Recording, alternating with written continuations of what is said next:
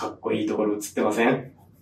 すごすぎる。いや、今日はもうスペシャルゲストですよ。はい。映像で見てる人はもうわかるかもしれないんですけど、今回は Voicyのオフィスに来てます。うんなので今回はボイシーの渡辺さんをゲストに迎えて、音声配信のデータいろいろ話していこうと思います。渡辺さんよろしくお願いします。よろしくお願いします。 Voicyの渡辺です。よろしくお願いします。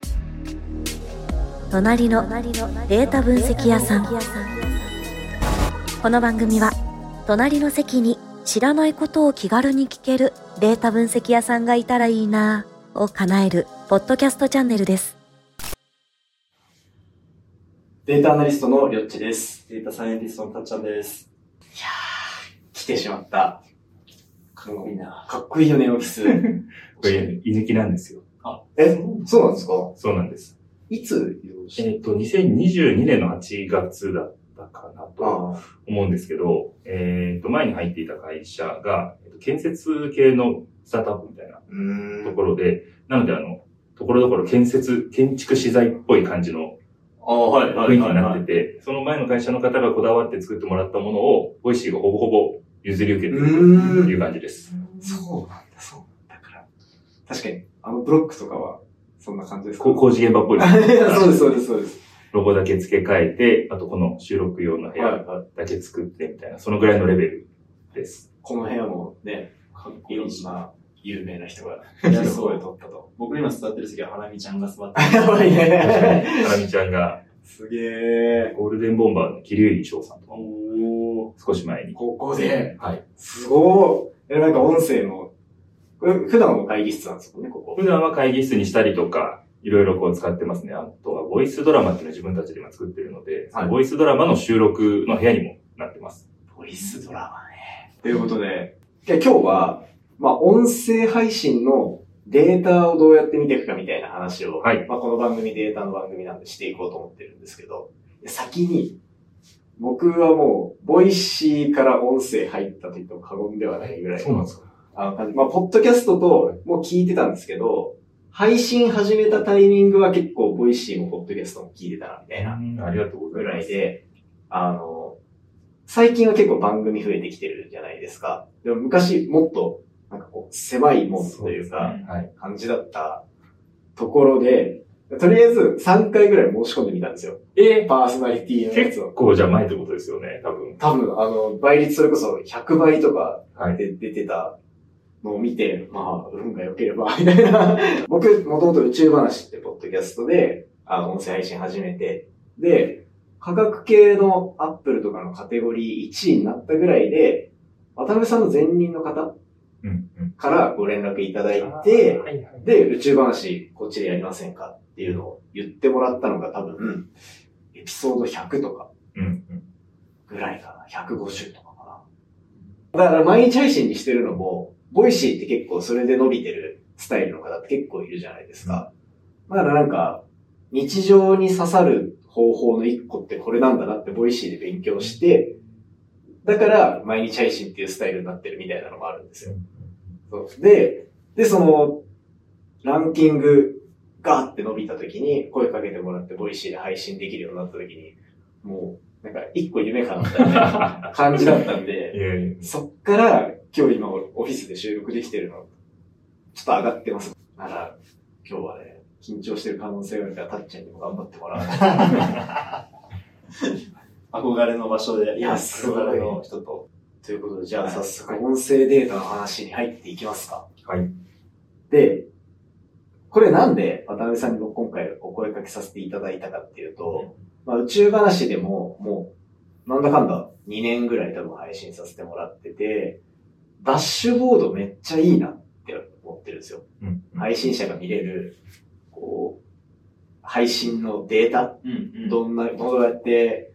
こう、数字が積み上がっていってるのかとか、フォロワー数どうやって伸びていってるのかとか、何時に聞かれてんのかとか、あれが、すごい見やすいんですよね。でだから、 Voicyで配信してる人って結構あのデータ、なんか綺麗だし見ちゃうんじゃないかってて、うんあのあたりの、こう、配信者の人たちから評判とかってどうなのかなんか、えっ、と、直前、2023年の12月ぐらいに実は見栄えがぐっと変わったんですよね。な。い。で、それまでは、結構データ量が多くて、多かったです。かなり細かく見れはするんですけど、それを活用できてる人がどれぐらいいるんだろうっていうのはあったんですよね。なので、割と絞って、かつこう視認性よくっていうのが、えっ、と、2ヶ月前ぐらいのアップデートになってるので、そうです。はい。まずはこれを使ってもらうみたいなところを、今一番多分、プロダクト側はやってるんじゃないかなと思います。じゃあ、寄せに行った感じなんですね。ユーザー目線にというか。そうですね。なんかあっても、YouTube とかもそうですけど、まあ、全部見るのめちゃめちゃ大変、じゃないですかそうですね。なので、まあ、まずこう、これを見ればいいっていうところをしっかり出すっていうところで、今の形になってます。じゃあ、あの、雑多な情報がめちゃめちゃあるのを眺めてるのが面白いっていう、この、それはもうデデータアナリスト、サイエンティスト目そういう線。ことなんだ。あの、うちのデータの担当も、まあ相当いろんなものを見てたりとかするので、それに比べるとやっぱあの、データ担当のエンジニアと普通の社員もまた知識のベースが全然違うわけじゃないですか。だからそこの会話もまたいろいろこう難しかったりとかっていうのもあるので、ってなるとパーソナリティの方々は多分より何を見たらいいんだっていうのがあるので、いや、そうですね。このポッドキャスト聞いてる人とかの目線だと、今、今の話で言うと、ビズ側の人と、あの、データエンジニアとかアナリストの間ぐらいの人が多分視聴者としては結構多くて、とか、そこ、それよりももっとアナリストを目指してるみたいな雰囲気の人が多いから、なんか多分聞いてる人は雑多な情報の方が好きなのが多いんじゃないかなっていう。まあ、確かに好きなのかどうかで言うと、あの、細かい情報見れるのが、まあ、楽しいし、なんかこう、考えることも多いからとあると思うんですけど、僕このダッシュボードパッと見たときに、こういうものをビジネスで使う、あの、作ってあげたいなって思ったんですよ。で、なんでかっていうと、すごくシンプルだし、その何を見ればいいかって一目瞭然なグラフだったり数値なので、実際に現場、仕事で求められるのはこういう、一目見て何か、何を言いたいかがわかるっていうもの。それがそのままダッシュボードとしてできてるから、だからこれはすごいなんか、みんなお手本とするべきなものなんじゃないかなと。洗練された感じはしますよね。あれでもちょっと僕が関わってないんですけれど、あの、作ったメンバーはめちゃめちゃ嬉しいと思います。多分まさに今おっしゃったような、その何を伝えたいかみたいな、うん。データがただ並んでるだけではなくて、そこから何をこっちが表現したくて、リスナーの方にどう、えーリスナー、パーソナリティの方にどう感じてほしいかみたいなところを表現することを多分あの、このデータだったり見せ方のところ大事だと思うので、そういうところはかなりこだわってやってるんじゃないかなと。思います。これって、配信者ある程度絞ったりしてるから、なんかこう、爆発的に、こう、配信する側が増えるっていう状態は、まあ、あんまり起こらないじゃないですか、うん Voicyで言うと。だからこそ、こう、ダッシュボードリッチにできるとかってあるんですかね。は、そんなにないんじゃないかなとは思うんですけど、逆に言うとそのサンプルとなるデータ、多分データの方だとデータ量って多い方がいいことも。多々あると思うんですけど、そこが増えづらいっていうのは一個デメリットとしてあるかもしれないですね。そうなんですよ。あの、正直、データ分析屋さんもあの、お声かけいただいて配信スタートして、で、多分まだ1ヶ月ちょっとぐらいかな。2ヶ月。1月、24年の1月からスタート。そうだよね。だから、まあ、やっぱ統計量はかなり乏しいっていうのもあって、で、あとは、宇宙話の方で言っても、聞いてくださってるのが多分平均で100回ぐらい。で、えっ、と、フォロワー数も、どんぐらいだっけな ?1000、2000いってないですね。1000。そうです。今あ1800ー手前ぐらいですね。そう。そのぐらいなんですよね。だから、なんかこう、まだあのダッシュボードが綺麗にこう統計として潤った状態のものを見切れてないかなっていう感じはしてるんですよ。確かに。前のも俺好きだったけどな。うん前のもうちょっと青っぽい感じ。そうですね。前のが好きっていう人はそんなに、あれを見て何を何をすべきかみたいな、割とこう、自分自身もそうですし、その、なんて言うんでしょう。自分の出してるものをちゃんとコンテンツとしてある程度客観的に見れてるからこそだと思うんですよね。そういうふうにできるのが。もうちょっとこう、わかんなくなっちゃったりとか、うんまあ落ちてるところに凹んだりとかっていうのは人間らしくあると思うので、ああ、はい、はい。なんかただ正しいことってよくデータの方とかエンジニアの方って自分たちのこう自戒を込めてよく言ったりするんですけど、はい。正しいことをそのまま伝えることがせいではないみたいな、うん。まあそれはそうですよねうん。伝わりきらないみみたいなことはよく、あの、聞きますね。渡辺さんだとこう、配信者の人と、こう、コンタクト取ることは多分、はい。業務上多いかったりすると思うんですけど、その中で、このダッシュボードをどういうの見てるみたいな話とかってあるんですか？その配信者側の人もそうだし、渡辺さん目線でもそうだしとか。えっ、と、今、リスナーの数っていうのが大きくこう3階層に分かれて見れるんですよ。はい新規リスナーと不定期リスナーと定着リスナー。ああ、はい。で、まあ、これの定着リスナーがちゃんと積み上がっているのかっていうのがまず一つ。ありますよね。なるほど。長く聞いてもらってこそのポッドキャストじゃないですか、やっぱり。ああ、まあそうですね。はい。なので、そこをまあ見たいっていうのと、まあ、あと新規リスナー。これはどっちかというと、 Voicyの中だったりとか、SNS でこうパッと見つけて、これ聞いてみたいなとか、このチャンネル開いてみようと思ってもらう人の数になるのでその二つがこうバランスよく増えてないと、先々こう、平行線辿るだけとか、だったりしちゃうので、そのあたりは一回注目してみてもいいのかなと思ったりはしてます。これ俺、ポッドキャストで見たいなあの、宇宙話って、エピソード数めちゃめちゃあるから、検索流入すごいんですよ。はいはいはい。で、もう、宇宙関連気になったワード入れたら、ほぼほぼ引っかかる。状態まで Spotify のあの検索欄が全部宇宙話。はいはい。になるぐらい、なんかそこを目指して作ってたから、一応こう狙い通りの状態にはなってるんですけど、多分、今の割合で言うと、綺麗に見えれば、新規が、まあ、結構一定数いて、不定期が多いっていうイメージだと思ってるんですよね。うん感覚としては。まあ、毎日15分、20分宇宙の話聞くっていう熱量をキープするのもやっぱなかなか大変だし、あとなんか数字の変遷見ても大体そんな感じだろうなっていうのがあるんですけど、それが色分けで出してくれたらめちゃめちゃいいなっていう。そうですね。まあ、定着リスナーが積み上がってる感っていうのは多分配信する人にとっては結構安心材料になるのかなと思ったー、りもなりますね。するので、ここがこう下がり始めちゃうと逆にテンションぐっと下がるような気もするんで、ちょっとそのあたりもそういうことが発生してきたらどうしようかなと思ったりするんですけど、今あの、これに合わせてっていうわけでもないんですけど、 Voicyのホーム画面をリニューアルしたんですよね。2023年、これも12月はい。ぐらいだったと思うんですけど、あの、ちょっとこう、チャンネルのアイコン、人のアイコンとかではなくて、その内容がガツッと出るような感じになってるんですけど、そうなってから少しこう、新着、新規リスナーの入り方にこう、ブレが出るようになってきてて、おー。なんかその、セクションに取り上げられるかどうか、これアルゴリズムなんですけど、はい。いろんなこの、ボイスのホームページとか開いていただくと、こういろいろこう、ネタ、ネタというか、はい企画というか、あとこう、テーマごとにセクションがあったりするんですけど、はいそこの中に、まあ放送が入ってくると、うんこう、インプレッションが増えたりとかしてるので、ーこういうのが昔はちょっと起きづらかった。パーソナリティさんに一部にこう固まったりとか流入がしがちだったので、いろんなところでこう、こと軸で見つけてもらうとか言って社内では言ってるんですけど、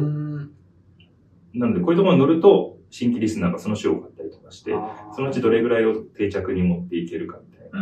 ところは考えやすいのかなと思ったりは。ああ、確かにそう。 Voicy のじゃあ、今の話のから類推すると、やっぱ課題はこう、どれだけリスナーさんを分散させていくかみたいなところが重要そうだなっていう雰囲気が出てるってことなんですね。そうですね。ポッドキャストとか音声ってどうしてもその一軸みたいなことは強くて、そうですね確かに人が強く出るからこそだと思うんですけど、あそうなるとその話題軸で探すっていうことが、そういうことだ。はい、はい。なんかあんまり多くないかなと思うんですよ。一軸に比べると。本屋さんとか行くと、料理本が欲しいって言ったりすると思うんですけど、栗原はるみさんの本が欲しいっていう人、例えばですけど。なんか、あの、数の割合で言うと、音声の方が、この人の音声聞きたいっていう人が多いと思うんですよね。間違いないですね。それはそうだわ。なので、でも人ばっかりになっちゃうと、そのプラットフォームとしては、その横に1リスナーがこうずれていかないっていうのは課題として出てくるわけですよね。あの、1リスナーが1再生なのか、1リスナーが3再生になるのかでまた違ったりするので、なるべくそのこと軸、話題軸で探して出会ってもらった方が、いろんなパーソナリティさんとも出会えるし、うんパーソナリティさんからしても、えっ、と、リスナーさんの流入が増える。ので、基本いいことばっかりかなと思う。いや、そうですね。確かに確かに。あれですか？あの、去年とか一昨年とかだと、だんだんあの、今月のトークテーマとか言って、あの、出し、あの出始めた時期あったじゃないですか。はい。あそこがうまく回ったなっていうところからもしかして発展してます。そうですね。それも確かにあると思います。今はそこが結構発展してて、うんうん最近だと、えっ、と、ホットトピックっていうのも出てたりするんですよ。それはですね、トークテーマよりさらにこう短くて5分ぐらいで、えっ、と、ありなしを話してくださいみたいな、そういう感じだったりするんですけど、今だと、えーバレンタインやるやらないっていうのが出てて、これをあなたはどっちですかみたいなことを聞いてて、これをリスナーさんが聞いていくと、いろんな人のイエス、ノーが聞いていけるみたいなう、んうん。そういうのがあったりとか、あとこのトレンドっていうのがあったりしますね。そうだいぶ変わってるんだよな。なんか、音声配信結構やっぱ、見つけてもらうのが課題な部分があるから、プラットフォーム側でこう、の工夫が、っていうかこ、ここだとこうだよねって、なんかプラットフォームの色で選んでくるようになってくるんじゃないかなっていうのもちょっと思うんですよね。この Voicy の動きと、Spotify とアップルでも全然違うし、とかで、まあ、もちろんなんか、ポッドキャストっていうくくりと、 Voicy での音声配信って、ちょっとやっぱ色、毛色も、あの、ブランディングというか、うん。違うと思うんですけど、その中でも、なんかアルゴリズムって目線で見たときに、結構アプローチの仕方みんな違うなっていう感じがあるのは、やっぱ、最終そこでプラットフォーム選ぶ気がしてるっていうのが最近の感覚ではあるんですね。それはリスナーとしてもパーソナリティとしても。そうですね。なんかやっぱ、 Voicy の方が、さっきなんかことでこう見てもらうって話したけど、より人っていう味が個人的には強いイメージ。ほあの、ちょ他のポッドキャストのプラットフォームとかに比べても、 Voicy の方が人っぽい感じがあって、で、なんか、 Spotify はもっとエンタメっぽい感じ。まあもちろんその、伸びてるチャンネルがエンタメ色が強いっていうのもあるし、やっぱ音楽と一緒に使うアプリだからっていうのもあるし。で、アップルはもう、ポッドキャスト聞くぞっていう、なんか多分、シンプルな。なんかそう。あれが単体のアプリがあるからこその色合いみたいな感じになってるのがこう出てきてる感じはあって、そこがこう、マッチングとかでどう変わってくるのかは楽しみなポイントかなっていう気がするんですよね。 Voicy が人を飽きさせない工夫がすごいなと、個人的には思っていて、Spotify の以前、分析レポートを僕らのエピソードで喋ったときに、そもそも音声コンテンツってこう人が飽きやすいコンテンツにもなってるっていうのが分かってて、新規のユーザーが入ってくるけど、離脱する人も結構多くて、それでどんどん回りながら全体のボリューム増えてる今市場っていうことを分析レポートから見たんですけど、それってやっぱり一個のその配信者を一人のユーザーが長くは聞きつつ、ちょっと飽きて休んでまた聞いてみたいな、新しいユーザーになかなか行きにくいから、どうしても離脱と新規が繰り返されるっていう話だったんですけど、 Voicy のを見ると、このコンテンツ見てみようかなっていう、中身ベースで選ぶことができるっていう意味で、結構飽きにくく、ずっとこのプラットフォームに居続けられるんだなっていうのを、今僕はこれ見て思っていて、回遊性高そうだよね。そうそうそう。っていう、なんかこう、常にタッチできるというか、プラットフォームとタッチできるっていう工夫がすごいなんか細かく工夫されてるなっていうところがあるんで、これ多分一回入るとなかなか抜けないんじゃないかなと、そういうデータ見てみたいなと思います、ありがとうございます。いや、そうなってほしいなとは思っていて、多分、ポッドキャストとか音声聞く人って結構学びの意欲が高い人多いかなと思うんですよねすよね。効率よくとか。なんですけど、そういう人でも雑談を聞きたい時ってあると思うんですよね。あのえーっと、オールナイトニッポンとか、ポッドキャストだと、えーっと、どんぐり FM さんとか、はゆとたわさんとかねっ。ていう気分が多分両方あって、それぞれにこうちゃんと出会えた方が多分良くて、これがさっきの話に戻っちゃいますけど、一人のリスナーが一人のパーソナリティ聞いてるだけの状態だと、その休憩した気分の時に、一旦離脱したら戻ってくるのが超大変で、新規取るより多分。復帰させる方が、基本的にはプラットフォームとかメディアで大変なことだと思うので、そういうところがこういかに飽きないかというか、のを作ってますし、そのボイスドラマとかオーディオブックも、まあ、その一環でもあるっていう感じで、もともとその学びの、えープラットフォームみたいな、ちょっとこう、メンターがいるみたいな感覚にもなる Voicy だったと思うんですけど、えっ、と、少しこう、オーディオコンテンツの総合プラットフォーム的になっていきたいなっていうのは、去年ぐらいからずっと考えていて、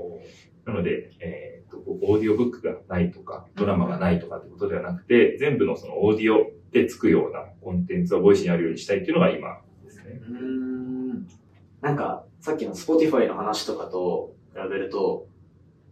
音楽も聴いてて、Spotify の作戦は多分音楽が軸にあって、そこにポッドキャストっていう、こうなんか、面の広さみたいなのを作って、そこを両方楽しんでると、なんかリテンション高いみたいなのがあるとか、音楽のこうジャンルをまたいでるとリテンション高いとかっていうのがあるっていう話だったんですけど、そうなるとやっぱ Voicy の中でも、こう、人何人か聞いてる中でも、ジャンルがこう散らばってる方が、プラットフォーム残りやすいとかっていう傾向も見えるんですかね。ああ、そうですね。そうであってほしいとは思うんですけど、実際そういう人の方が残りやすいかどうか、みたいなところはまだ見えてないかなと思います。どっちが多いんでしょう。ただ本当にこの人ばっかりずっと何でも聞いてるみたいなリスナーさんもいますし、そうですよね。ただこなんとなくビジネスだと、ビジネスの周り聞くんじゃないかなってやっぱイメージにななるというか、だからそこが確かにはみ出た時って、だからビジネスのばっか聞いてるけど、雑談最近手出したな、みたいになってくると、まあ来月、再来月は安泰だよねってなりそうな、なんか感覚はある。う雑談の方が、多分話してる方も楽しい人多いと思うんですよね。そうですね。二人でやってるから続けられるとか、そういうのもあったりすると思うんで、なんかその辺も裾野は広げたいなと思っていて、どうしてもこう、一人でスマホに向かって話し続けるっていうのは、結構、あの、佐々木さんを前に話すのもしれないですけど、多分そういう人の方が一般的には少数派というか、 Voicy でもあの、配信これからしますっていう人が、いざスマホを前に話そうとしたけど、何にも話せなくて、結局こう配信をスタートしないままみたいな、結構いたりはするので、あ、そうなんですか？はいもったいね。そうなんです。一人ってやっぱハードル高いんですね。高いくないですか？高いですよ。相当特殊だと思います。そうですよね。多分喋りながら、ある程度客観的に、ここでちょっと補足の情報入れなきゃなとか、もう今自然にされてると思うんですけど、そうそういうのが一人で話してるとこどんどんこう、先に先にっていっちゃうので、それを間にこう、なんか間を入れたりとか、はいセルフツッコミをちょっとしてみたりとうんか、っていうのはなかなか大変な作業かなまあ、二人で撮ってみたらやっぱ二人の方が楽しい。そうです。配信を継続する楽しさみたいなのは、まあ確かに誰かと喋ってる時の方が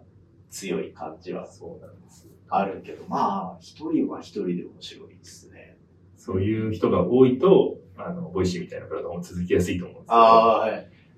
なんかそれこそボイシーって一人の人多いですよ。初期の、なんかこう、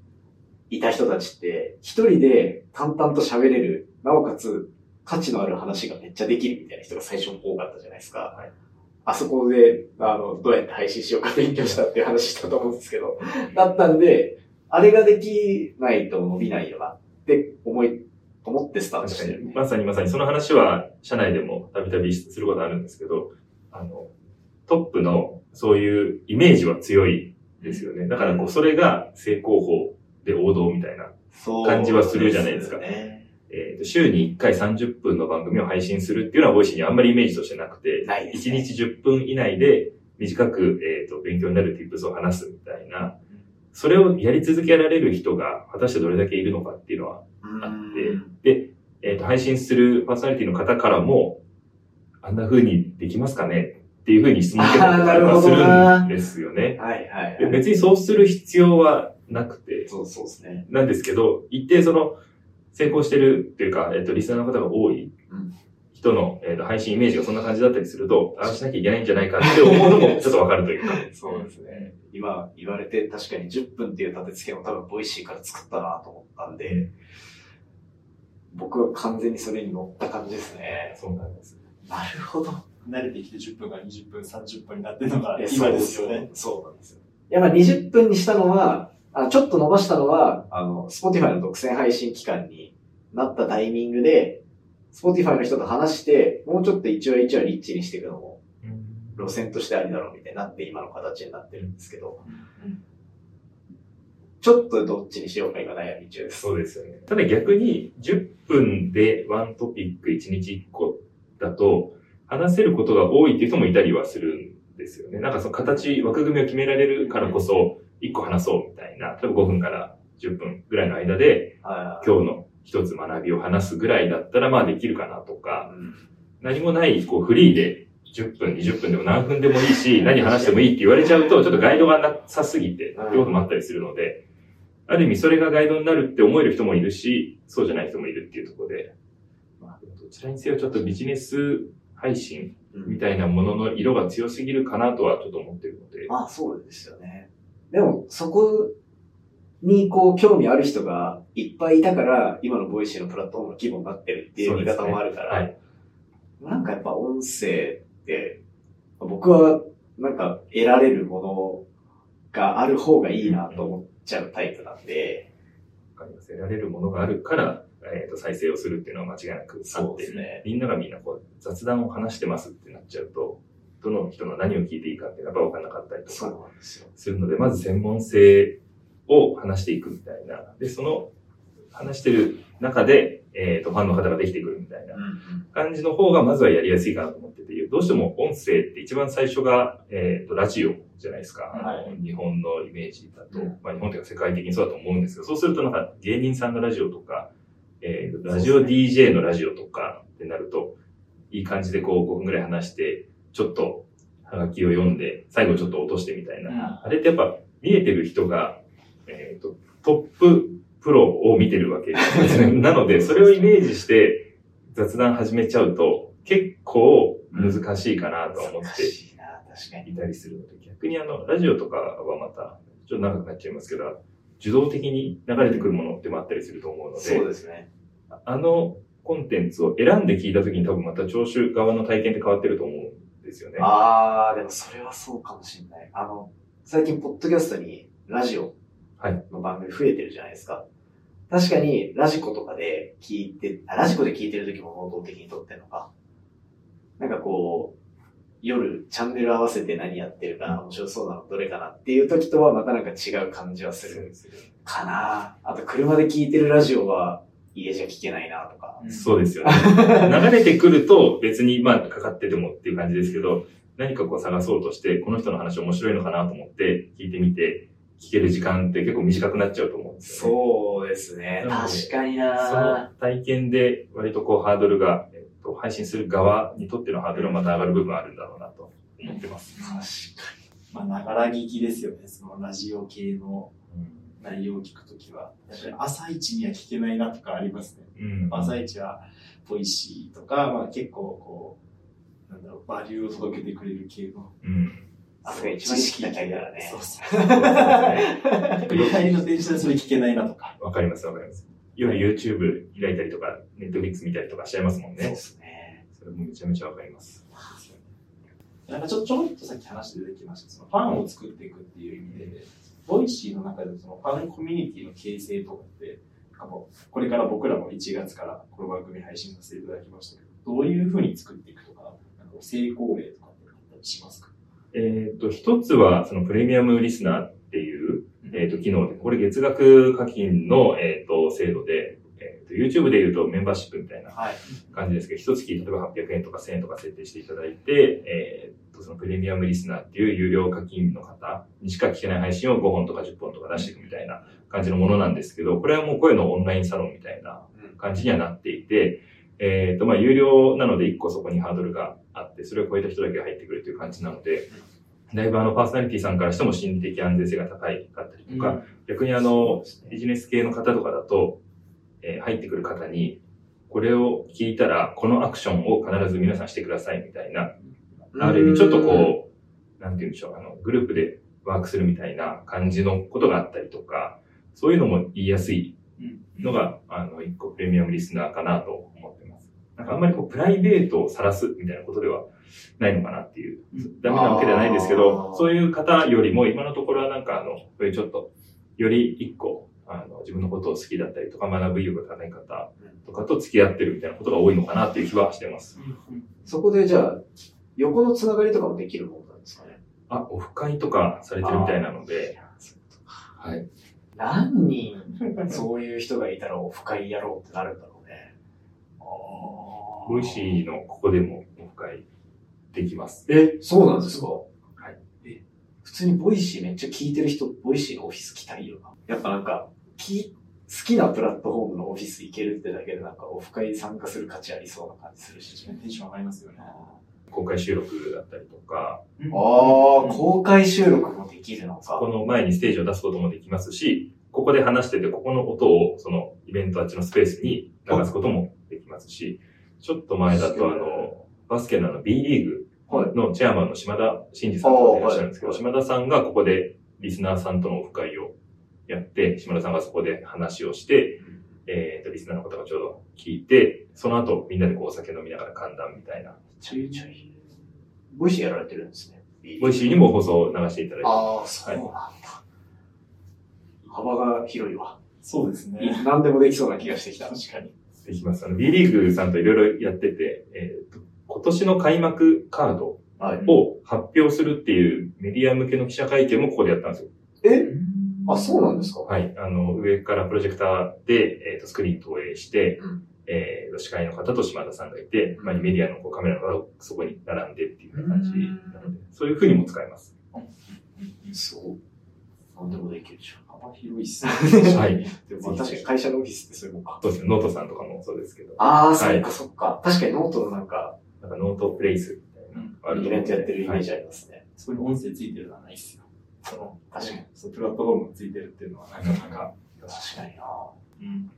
我々のこうデータ分析に関連する話で、さっきあの、バレンタインします、何しますかとか、そういうなんかコンテンツとかトピックを、その時期に合わせて入れているとか、あと、2023年の Voicy のレポートだと、なんか今マネーに関する資産運用とかのワードがすごい伸びてきてるみたいな、そのある単語キーワードがどうなってるかみたいなところの視点で、こう、視聴回数のチェックみたいなのされてると思うんですけど、そこってどういうふうに、なんだろうな、分析データを利活用してたり、資産を得てるのかをちょっと知りたくて、深いな。んかあんまり、どうでしょう、利活用できているのか。例えばそのテーマをこっちから出すトークテーマみたいなのを決めるときに、やっぱりこうなるべくいろんな人が参加しやすいものとか、参加する数が増えるものとかっていうのは見ているんですけど、はい。まだ何かこう、明確にこれにヒットしてるみたいなことはあんまり多くないんじゃないかなとは思っていて、ただその、リリースに出すと、何かしらのこう影響があったりとかしたりするので、ちょっと前だとあの、夏前ぐらいには僧侶の方の放送が増えてるみたいなことも出してるんですよね。去年のトピックとしてはその、資産運用とかマネー系、多分新ニーサとかに関連してると思うんですけど、そういうのが増えているっていうのが一個あるのと、あと、メンタルヘルスみたいな、その僧侶の方とか、えー精神科医の方とかが、えっ、と、多く配信をしてくださっていて、それをこう聞いてる人も増えたりとか、そういうのはこうデータで見ながら、えー見ていますけど、例えばこう、えー応募してくださる方のジャンルみたいなところも合わせてみたりすると、やっぱりもうこの分野が結構熱いのかなとか、は見ていて。確かに確かに。今、その配信してる人たちの、まあ、属性みたいな盛り上がり方と、そこに合わせて、時代の流れというか、こう、流行りみたいなところが合わさって、今こういうワードが来てるんじゃないかっていう仮説のもと、まあ見てみると実際そうだったとか、そういうなんか、データの見方ってことになるんですかそうですね。うんうん話題ね。ワードがどれだけ重要か最近俺らが認識しすぎてるから。うん。いや、そうですね。この間、今 YouTube に上がってる動画、はい。あの、これ YouTube に上げてるんですけど、その動画が1万再生ぐらいまでいったやつがあって、1個だけバーンって。で、それは Spotify の音楽データ、2023年の音楽分析するっていうテーマ取って、で、あの、ファンコミュニティすごいよねって言って、INI とかうん。JO1 とかの、をピックアップしてたんですよ。そしたら、そのファン層にガッて刺さって、すごい伸びたみたいな感じだったんで、ワードワードがすごいなっていう。検索ワードを見たいですよね、パーソナリティ側としては。どのワードで自分に入ってきてるのかっていうのは、うん。みたい。そうですよね。それ確かに、ちょっと進言しておきます。あ、やった宇宙話は絶対ブラックホールなんですよ。あ 絶対なるほど、なるほど。そうそうそう。だからなんか、何のワードで引っかかってるのか気になるな。なりますね。そうですよね。うん何で検索されて一番出てきてる？そうですね。僕もあの、分析屋さん聞くとき、やっぱり、あの、ワードを見ながら、どれから聞こうかなっていう。そうですよね。はい。タイトル大事なんだ。タイトル命かけてるんで。面白いです。タイトル面白いなと思って聞いてます。僕、何聞いたかな？サッカーの話と、ああ、はい、はい。あと、ネットフリックスの AI レコメンドの話と、えっと、警察のあ、話。そういうのはもう明確にこうタイトルを見て選んでます。あそうはい。警察はやっぱトゥルークライムとか、あの、強いじゃないですか。音声配信。デデスラジオさんとかもそうですよね。はい。なので、あれに寄せたイメージだし、あの、音楽系のデータ分析は、もう、あの、Spotify の同時検索を狙ったタイトルだしっていう出し分けをしてるんで、その、そこがハマってるかは確かに見たいな。うんうん。フィードバック欲しいなと思いますよね、データが。 Voicy にチューニングしていくってなったら、うんビジネス系のワードをやっぱ強めに入れたい。あどっちかっていうと俺らはこうさ、なんかそのバリエーションを増やしていくって今話聞いたけど、マジョリティのとこに合わせた分析の内容をピックアップするとかの方が、なんか、やりがちというかう、ん戦略としてはまあそう取るんで、まあ、確実に西野亮廣って入れるよね。タイトル。例えばね、西野さんの戦略を分析するみたいなこととかですよね。ボイシーの、でも最近、週刊トレンドとかでこう、こういうワードっていうのがこう、 Voicy の方から発信されてるのを見ると、意外と最近流行ってるドラマ、不適切にも程があるとか、そういうなんか、一時的にグッとくるような、なんか、メディアの話とか、ドラマとか、そういうエンタメコンテンツも結構、ワードとしては強いのかなと思っていて、そういうもうすでに情報を持たれてるし、うん分析されてるんで、すぐこう、確かに。どういうワードが来てるというのが、うん我々の配信者のダッシュボードでも出てくるんじゃないかなと期待したいなと思ってますね。な。あのダッシュボード、私検索ワード欲しい。YouTube はそれがあるのがやっぱいいですよね。Google 強いですよね、検索ワードに対する、あれは。Google アナリティクスでも見れますもんね。ね自分のブログとかに対しても。でも確かにあのダッシュボードか、あの、メタベース、あ言って大丈夫ですかね？大丈夫ですメタベース使ってるじゃないですか。僕、仕事でメタベースのダッシュボードめちゃめちゃ作ってた時期があったんで、なら、どうやって作ってるのかもなんとなくイメージつくんですよ。はい、はい。ってなった時にどうやって検索ワードのやつやるんだろうなみたいな。で、まあ、裏にテキストのデータを出せれば、まあ、頻出単語とかは、まあ、面白いね。ありがとうございます。いや、ありがとうございます。今日はちょっといろいろ音声の内容を聞けたし、なんか気になってた Voicy の話をいろいろ聞けた気がするから、個人的には満足な。ありがとうございます。出ていただいてと。んでもないです。最後ちょっと Voicy のお知らせとかあれば。お、ありがとうございます。はい。えっ、と、 Voicy 今、先ほどから出てきてるボイスドラマとか、オーディオブックコンテンツを強化していて、自分たちでドラマを作るってこともありますし、えっ、と、オーディオブックなんかは、いわゆるこう、えっ、と、いろいろな文芸だったりとか、えっ、と、実用書みたいなところ、結構ジャンル問わずいろいろ今増やしているところでして、かつそれをこう気軽に変えるコイン機能っていうのを、うんうんえー2月からスタートしているので、これは漫画アプリと同じように、その場でコインで簡単に決済できるというものですけど、入れてるので、ぜひそういう風なオーディオコンテンツみたいなのも触れてもらえたらなと思ってます。ありがとうございます。そっか、そこも出てくるのか。ボイシーパーソナリティの方の本とかも今、ラインナップされ始めてるので、そういうことなんですね。僕が本出した時はぜひお願いします。あなのでで ぜひぜひ、ありがとうございます。じゃあちょっとこれからまたいろいろ多分発展していくんだろうなっていう感じがすごいしたので、また出てください。ぜひぜひ、いつでもお越しください。あの、分析屋さんの情報がリッチになったぐらいで、はいコンサルティングしてもらう形を作る。僕らのフォロワーがこう増えなきゃ多分何、話にならないんで、か、増えないって言ってくる。あ、逆に。なるほど、なるほど。で、そしたら、パーソナリティの人が、多分同じ悩みを抱えてる人が聞いてくれるだろうから、そういう回も面白いです。なるほど。そういうアドバイスってするん？ですかするはするんです。パーソナリティ向き合いのパーソナリティサクセスチームっていうのがあるので、しますけど、なかなかやっぱりその人それぞれの。個性がある中で、必ずこれが答えだっていうにはなりづらいみたいなことはあるので、ちょっとそのあたりは、あの、どうしても一般論になる部分もあったりとかしつつですけど、はいなるべくあの、真摯に寄り添ってお答えはしているっていう。ちょっとじゃあ、いつか公開しましょはい。あう。よろしくお願いしりがとうございま。ますす。ということで、今回のゲストは Voicy の渡辺さんに来ていただきました。ありがとうございました。ありがとうございました。ありがとうございました。